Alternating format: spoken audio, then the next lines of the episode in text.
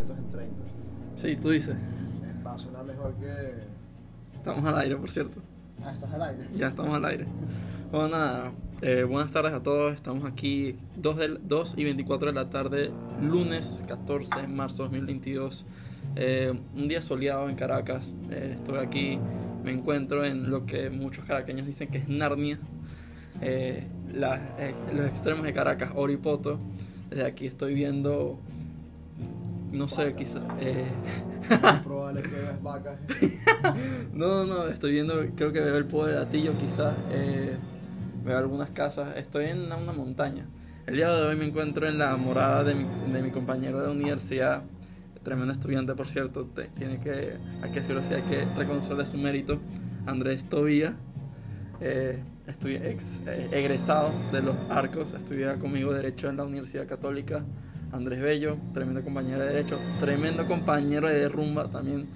Y bueno, nada, el día de hoy vamos a, dar nuestras opiniones sobre las negociaciones que se llevaron, eh, bueno, se llevan desde el pasado, bueno, hace ya dos semanas eh, aquí en Caracas con el gobierno de Estados Unidos y Venezuela, algo que creo que nadie se esperaba, una noticia que sorprendió incluso a algunos medios internacionales, ya que, bueno, por si no sabías, si ya viviendo en una roca, Venezuela es un país que ya sancionado por los Estados Unidos muy fuerte, eh, hemos sido sancionados, perdón, nuestro país ha sido sancionado tanto a funcionarios como a entidades públicas, en este caso PDVSA, nuestra, nuestro brazo económico, nuestro mayor fuerte económico. Eh, bueno, nada, un background rapidito. Bueno, antes de continuar, eh, el día de hoy tenemos una música por misterioso señor Big J. Eh, eh, tenebrosa, muy oscura, pero creo que va con el tema quizás, no sé. Pero para darle un contexto, es que todas estas negociaciones vienen ya que, eh, pues otra vez, si ya viviendo bajo una roca, eh, hace ya tres semanas o un mes, se puede decir, bueno, pasó la invasión de Rusia hacia, perdón, pasó la invasión de la Federación Rusia hacia Ucrania. Eh, la razón, el motivo eh, para evitar el imperialismo occidental que llegara a las puertas a las puertas de la Federación Rusia, en este caso la expansión de la organización del tratado del perdón, organización del Tratado Atlántico Norte, eh, en este caso era para la ciudad de Ucrania que querían aplicar para ser miembro, pero obviamente Rusia no, no iba a permitir esto. Bueno, un contexto histórico rapidito, eh, los Estados Unidos y la OTAN eh, rompieron su promesa cuando, después de la caída de la Unión Soviética cuando el gobierno estadounidense, creo que si no mal recuerdo, Bush papá, Bush senior, le prometió a Gorbachev que la OTAN no se iba a expandir más del río Oder. El río Oder es un río que está entre Alemania y Polonia. Y bueno, hoy en día hay países como creo que Rumania, Polonia eh, y ¿cuál más está en la OTAN de Europa Oriental? Bulgaria, quizás, no me acuerdo.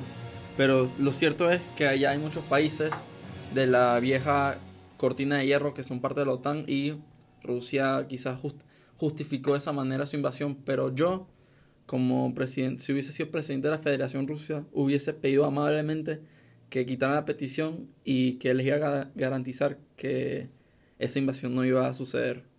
Pero volviendo al tema principal de este podcast, de este episodio, eh, es una alegría para nosotros estas negociaciones. Andrés, para empezar, ¿quieres opinar algo? Sí, realmente considero que hay que entender que estas negociaciones no son por el hecho, o mejor dicho, el protagonista de la negociación no es Venezuela. ¿Ok? No, hay que pensar que las negociaciones tienen como objetivo buscar eh, acabar con este régimen, bueno, que más que todos estamos claros, es un régimen corrupto, un régimen que realmente es ilegítimo.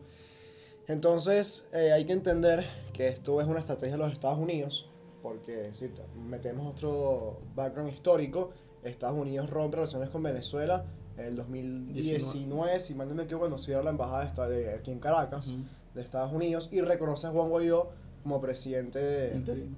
Bueno, interino de la República.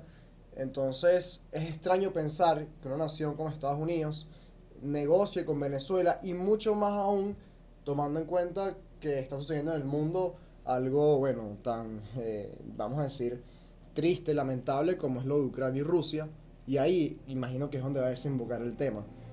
tratar de entender por qué Estados Unidos negocia con Venezuela y trata de, vamos a decir, aliviar las sanciones justamente cuando se da eh, este conflicto entre Rusia y Ucrania. Guillermo, imagino que tienes una idea.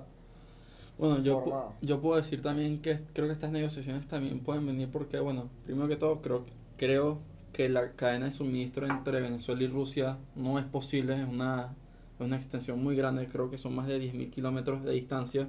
Eh, ustedes dirán, ¿se puede hacer una tubería que de gas o, de, que, o que transmita petróleo? Pero eso es mucho dinero para invertir. En cambio, si somos realistas, la cadena de suministro entre Venezuela y Estados Unidos es más viable. unos cuantos tanqueros que tengan que atravesar el Mar Caribe en una semana, por lo menos, pero igual ya es eh, posible.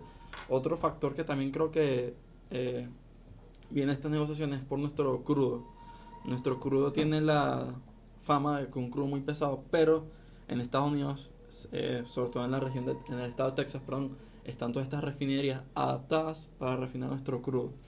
Eh, también hay que considerar, hay que tener en cuenta que estas negociaciones también vienen después de la declaración del presidente de los Estados Unidos, Biden, eh, cortar toda importación de gases y crudo a los Estados Unidos de Rusia. Sí, o sea, realmente, bueno, esta negociación creo que se busca un win-win, lo que se llama en negociación un ganar-ganar, y es el hecho de que Venezuela por lo menos obtener con, bueno, de, de las sanciones, eh, a corto plazo la posibilidad de aumentar la producción diaria de petróleo, lo cual en estos momentos, tomando en cuenta la historia petrolera de Venezuela, es muy baja.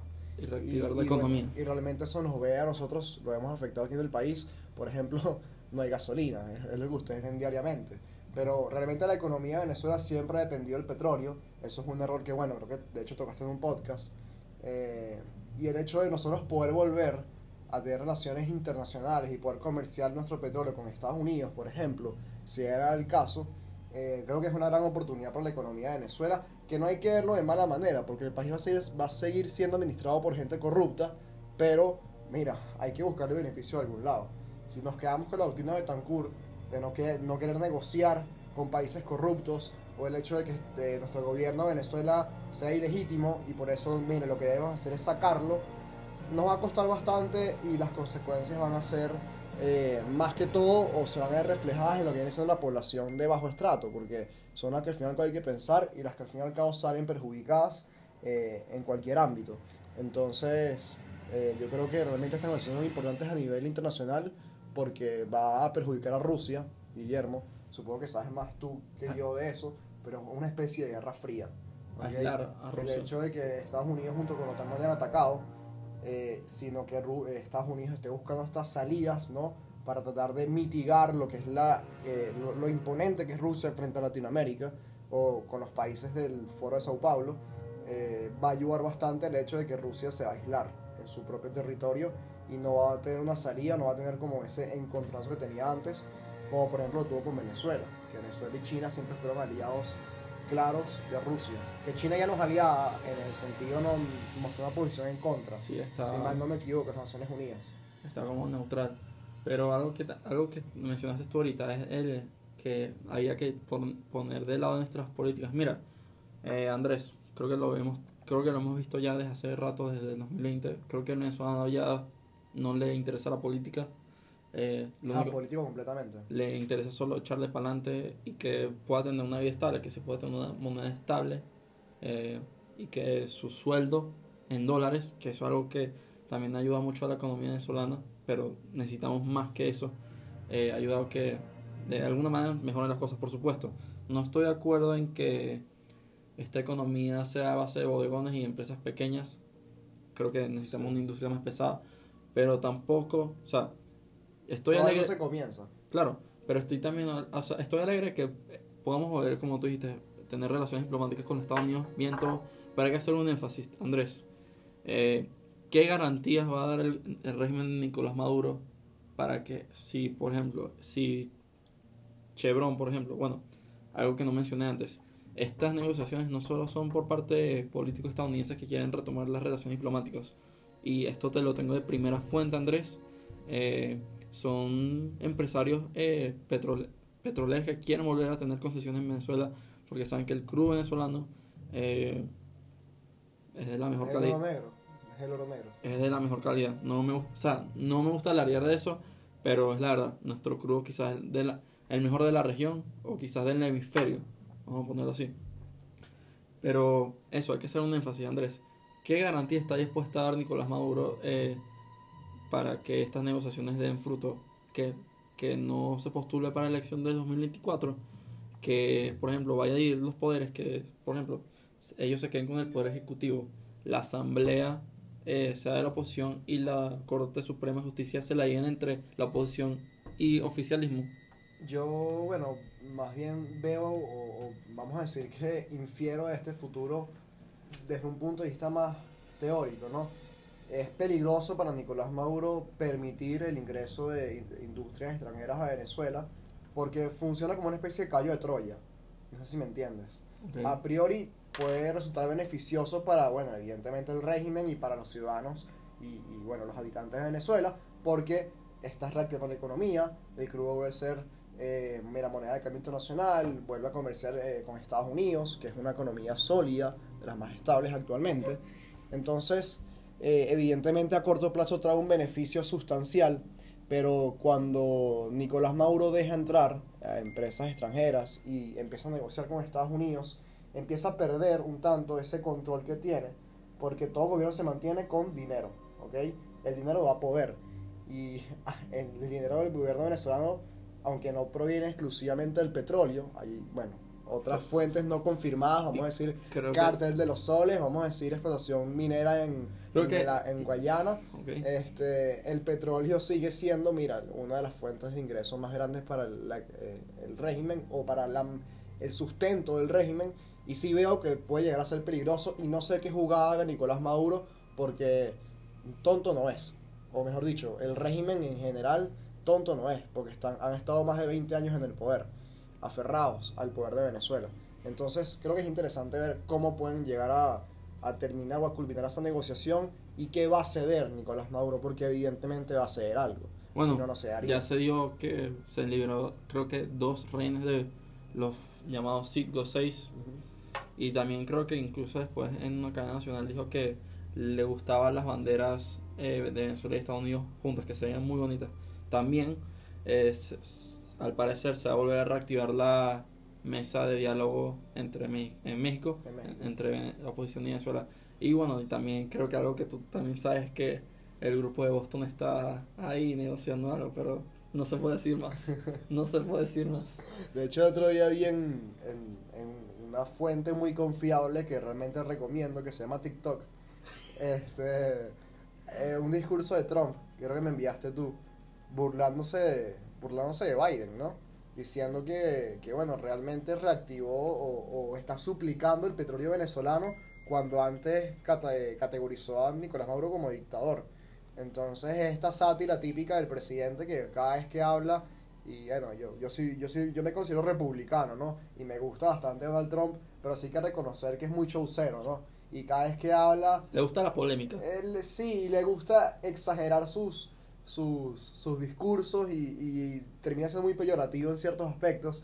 Pero es eso, se burla de Biden por el hecho de que en vez de atacar, bueno, no, no lo dice textualmente, pero se puede deducir que en vez de plantar cara a Rusia eh, de manera férrea, lo que hace es buscar estas salidas y, y suplicar por el petróleo venezolano, que en un pasado era, bueno, mira, vamos a decir, vamos a hablar claro, se, se comerciaba en Estados Unidos y eso era el sustento de Estados Unidos por un buen tiempo, ¿no?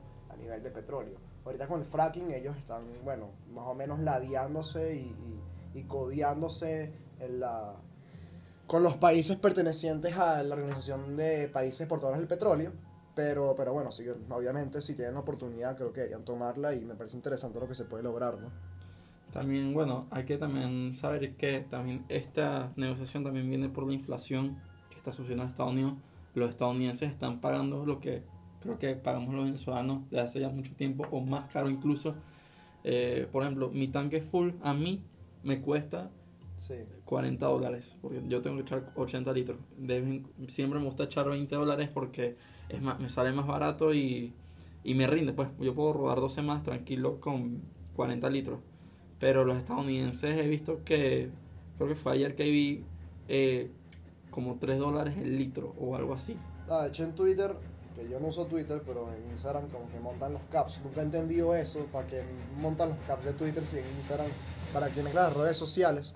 Pero los venezolanos que lleguen a Estados Unidos se vienen quejando del hecho de que el precio de la gasolina allá está demasiado caro y que nosotros nos quejamos porque, bueno, por 20 litros yo lleno mi tanque, por ejemplo. Evidentemente allá eh, el ingreso per cápita es distinto. Cada persona, bueno, gana un sueldo o el salario mínimo eh, te da como para echar gasolina, pero igualmente sigue siendo un, un incremento, mira, desproporcionado. La inflación es, es alta. Y también creo que, que- Ah, bueno, algo que mencionaste tú, Andrés. eh, que Estados Unidos eh, hubo un tiempo que se sustentó nuestro petróleo. Mira, eh, esto es lo que hace Estados Unidos, no es nada nuevo. Hace 100 años eh, el gobierno de Juan Vicente Gómez estaba dando concesiones petroleras a los Estados Unidos y creo, creo que para los estándares de hoy en día, eh, el gobierno de Juan Vicente Gómez sería considerado un régimen eh, terrible, que nos van a poner sanciones todo y mira, hace 100 años estamos negociando con, bueno, los Estados Unidos se pusieron a negociar con, bueno, lo que hoy muchos consideran un dictador, pero para mí que lo fue, pero necesario, fue algo necesario. pero sí, Un mal necesario, lo que dice Leopoldo. Sí, eh, quizás o una... Sí, un mal necesario, esa es la, esa es la frase que necesita, eh, se necesitaba.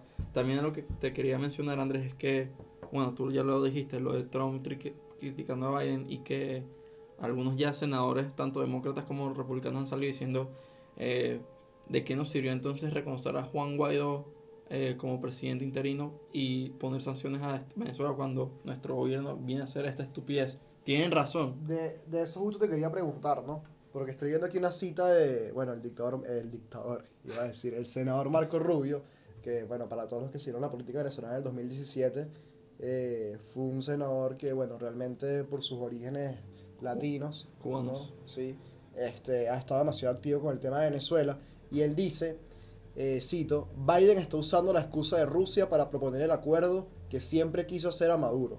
En lugar de producir más petróleo local, quieren reemplazar el petróleo que compraba a un dictador asesino, Putin, comprando a otro dictador asesino, Maduro. Cierro comillas, evidentemente este pan es republicano, se, se sobreentiende, ¿no? Pero, ¿qué opinas de esa cita? Eh, creo que está justificada.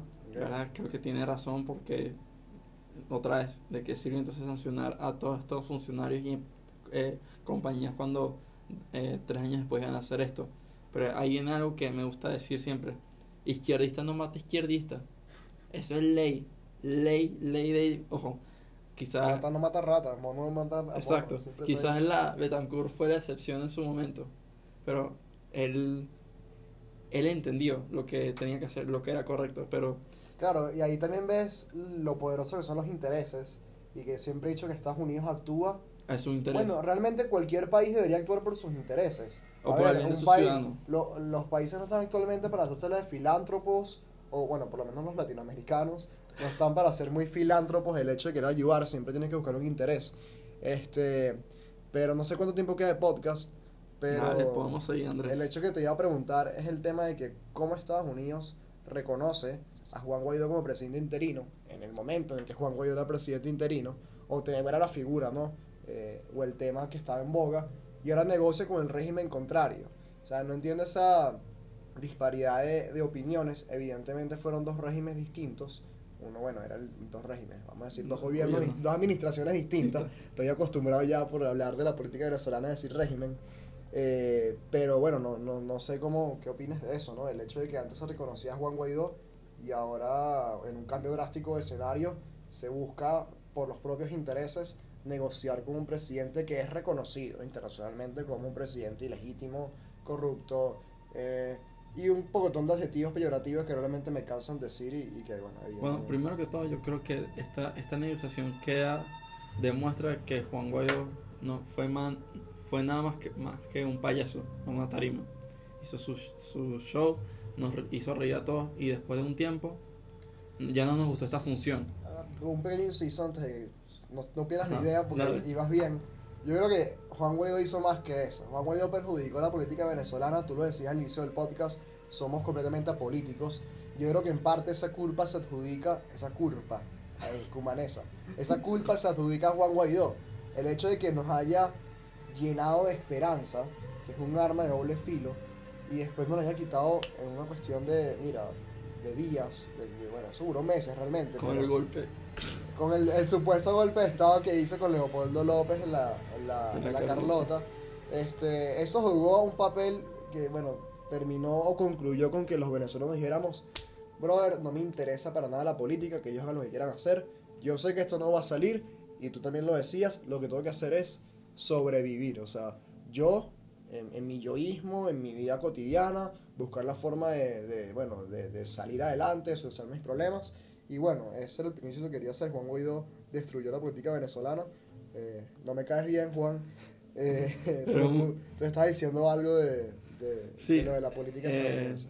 Bueno, como estaba diciendo antes, eh, esta negociación, eh, Juan Guaidó, que tiene relevancia, no se ha pronunciado a esta negociación y creo que no lo va a hacer. No me imagino la relación del el embajador Carlos Vecchio cuando se enteró de esta vaina. Creo que se tuvo que haber arrechado mucho. Carlos, Carlos ve aquí va a estar en un Starbucks que si llorando, una cosa Sí. así, así me lo imagino yo. No, pero es que igual, igual se, se pone a llorar y después se lo olvida porque está en Estados Unidos y ya, es la verdad. El hecho, si, si le interesa a Venezuela, por lo menos se pasaron unos días por acá, hicieron algún tipo de campaña, no sé, ¿sabes? Pero no viene para acá. Pero no viene para acá. Y, y no le van a hacer, y, no creo que hoy en día no le... Típico de los políticos venezolanos. Su campo de batalla es Twitter. Punto. O sea, eh, eh, Twitter es para la política venezolana, brother. Eh, mira, no sé, como decirte una marcha enfrente a la Casa Un rally, un Sí, rally. sí, bro. eh, él es, es su arma. Y como podemos ver, no funciona para nada. Pero bueno, ellos pelean en Twitter. Vamos a verlos pelear en Twitter. Bueno, y entonces eh, la administración de Donald Trump eh, creo que se tuvo mucho ego, ya que, bueno, se reunió con Putin en Finlandia en 2018, se reunió con eh, el de Corea del Norte, Kim Jong-un, y entonces el bicho dijo, bueno, si pude con estos dos guaros, creo que va a poder con Nicolás Maduro. Creo que lo subestimó, creo que pensó que estas sanciones lo iban a, Sí, Ah, acorralar. a, hacer, a, a hacer ceder. Y no sé si tú te acuerdas cuando se filtró de la foto de supuestamente el secretario de defensa que salía con una foto y que, que mm, eh, 2015 soldados para la frontera. Sí, típico. Y una guerra psicológica, pues, ¿te acuerdas? típica- ¿Te acuerdas? Una invasión, nos van a invadir los Estados Unidos. Típica cadena de WhatsApp del- de, las abuelas del cafetal que mandan por los grupos, sí, literalmente. ¿eh? Mañana va a caer el gobierno.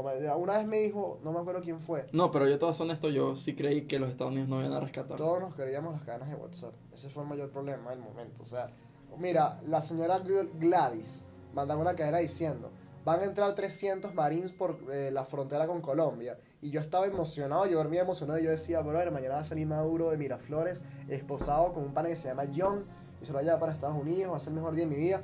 Nunca pasó, porque después me di cuenta, me lo, me lo dijo, creo que fue Daniel Graterón. Cuando caiga el gobierno de Venezuela, nos vamos a enterar, cuando ya esté esposado y enjuiciado. O sea, no nos van a avisar un día antes por WhatsApp, eso no va a pasar. Y, y bueno, creo que lo mismo puede pasar con estas negociaciones. Vas a estar claro de lo que va a suceder cuando se dé el efecto de lo que sucede.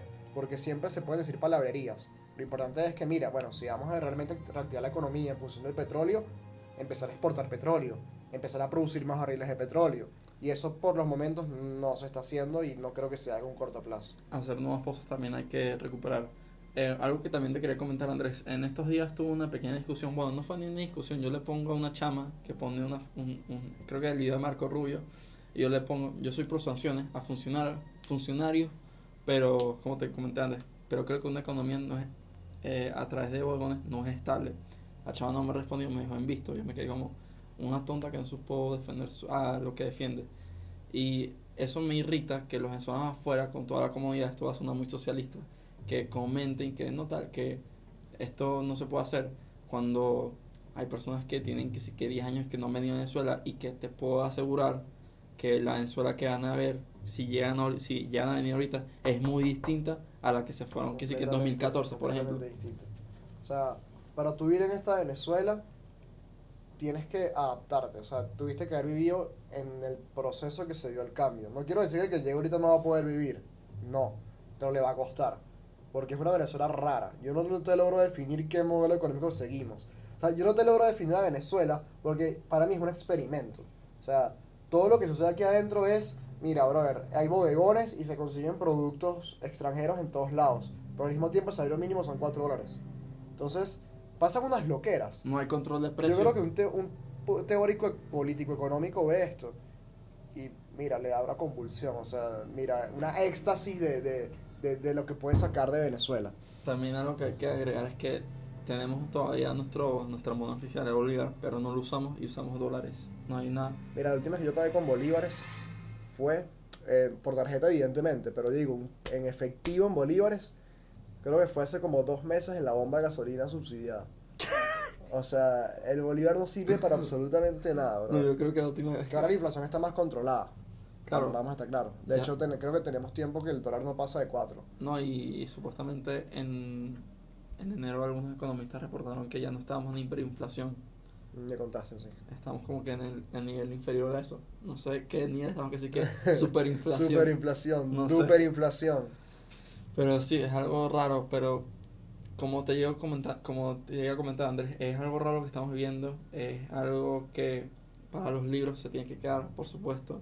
El que le toque estudiar historia de Venezuela desde, desde el 2000 hasta, hasta que acabe esto va a decir, mierda, ¿qué coño pasó en dos- a partir de 2019? O sea, va a fritar cable. Sí, sí, sí, porque el cambio fue drástico. Y algo es coño, es que se me fue la idea, la puta madre. Eh, bueno, ajá, las personas que se quejan, entonces me molesta que, bueno, se quejen con esas comunidades que están afuera y no hacen nada por tu país, como lo que está diciendo la guerra en Twitter, que fácil es poder repostear. Eh, estoy en contra de esto y Sí, que tu fácil casa- es poder repostear a, no me acuerdo, a, a Guevara, a Freddy Guevara, que de hecho está, no sé si sigue en la Embajada de Chile, pero yo en la Embajada de Chile, todo gratis, todo pago, relajado, refugiado, yo también tuiteo relajadísimo todo lo que yo quiera. y algo que- Trabajo de eso. Y bueno, y si queremos que estas negociaciones tengan fruto, hay que tener claro que la oposición se va a tener que poner los cojones y decir, bueno, no nos queda otro que negociar con el oficialismo. Porque si no, Que lo he intentado, ¿no? no sé, es que tú sabes que hay un lado de la oposición que es muy radical. Sí. Bueno, obviamente es radical, pero porque creo, o sea, en mi opinión, eh, creo que lo hacen ver así, que en verdad son unos vendidos y que se hacen ser... Nunca lo, nunca lo sabremos o no lo vamos a saber por ahorita. No, lo vamos a saber... Cuando se desclasifiquen esos Exacto, documentos. esos documentos. Y que hagamos que. Los Venezuelan Papers. Eso es lo que quiero que Eh, salga. No, yo creo que un- le podemos poner un nombre mejor, que sí que... Le tengo que poner algo venezolano, una palabra icónica venezolana, que sí que... Vamos a pensar aquí rapidito, eh, El guayabo político. quizá. Estoy mirando títulos de ensayos, o sea, no sé. Lo que yo quiero es saber, bro, quién realmente se vendió con el gobierno, quién realmente. Porque también ¿Y se por, dice qué, bastante. y, y por qué? ¿Y cuál fue la razón de verdad por qué vinieron estas negociaciones? ¿Qué? Esa vaina me gustaría saber. Sí, porque por el petróleo únicamente no creo. Tiene que haber algo más oscuro, diría yo. Porque es un paso grande. Y sobre todo de Estados Unidos. Y Biden se puede manchar completamente por el hecho de negociar con Venezuela. O le puede salir muy bien o le puede salir muy mal. Pero como dice mi papá, amanecerá y veremos. Andrés, ¿quieres eh, concluir algo más? No. Que ojalá todo sea como estamos prediciendo y que podamos echar gasolina más barata y no gastar mi sueldo en, en echar 20 litros. Y que, eh, bueno, ya pueda sacar mi visa tranquilo en la embajada de Valle Arriba y que me pueda ir tranquilo, que sí que a Miami. de Y un Starbucks. Por favor, traiga una Starbucks de real. Un Starbucks real. No, no el intento que, que hicieron en las Mercedes que fue un asco. Sí, y Nada más pido eso, Biden, un Starbucks. eh, son las 2 y 53, estuvimos con Andrés Tobía. eh, otra vez, espero que disfruten este episodio. Eh, tengo más episodios en mente, sé que tengo este proyecto muy abandonado, pero es que no sé qué hablar. Eh, tengo pensado en hablar de por qué Toyota es Toyota. Un tema quizás que vaya a dar risa, pero quisiera dar razones válidas y porque es una camioneta que es está adaptada para Venezuela, está, fue hecha para estar en Venezuela. Sin más nada que decir, eh, estuvo hablando Guillermo Tancur y Andrés Tobía y estamos hablando para la próxima. Un abrazo.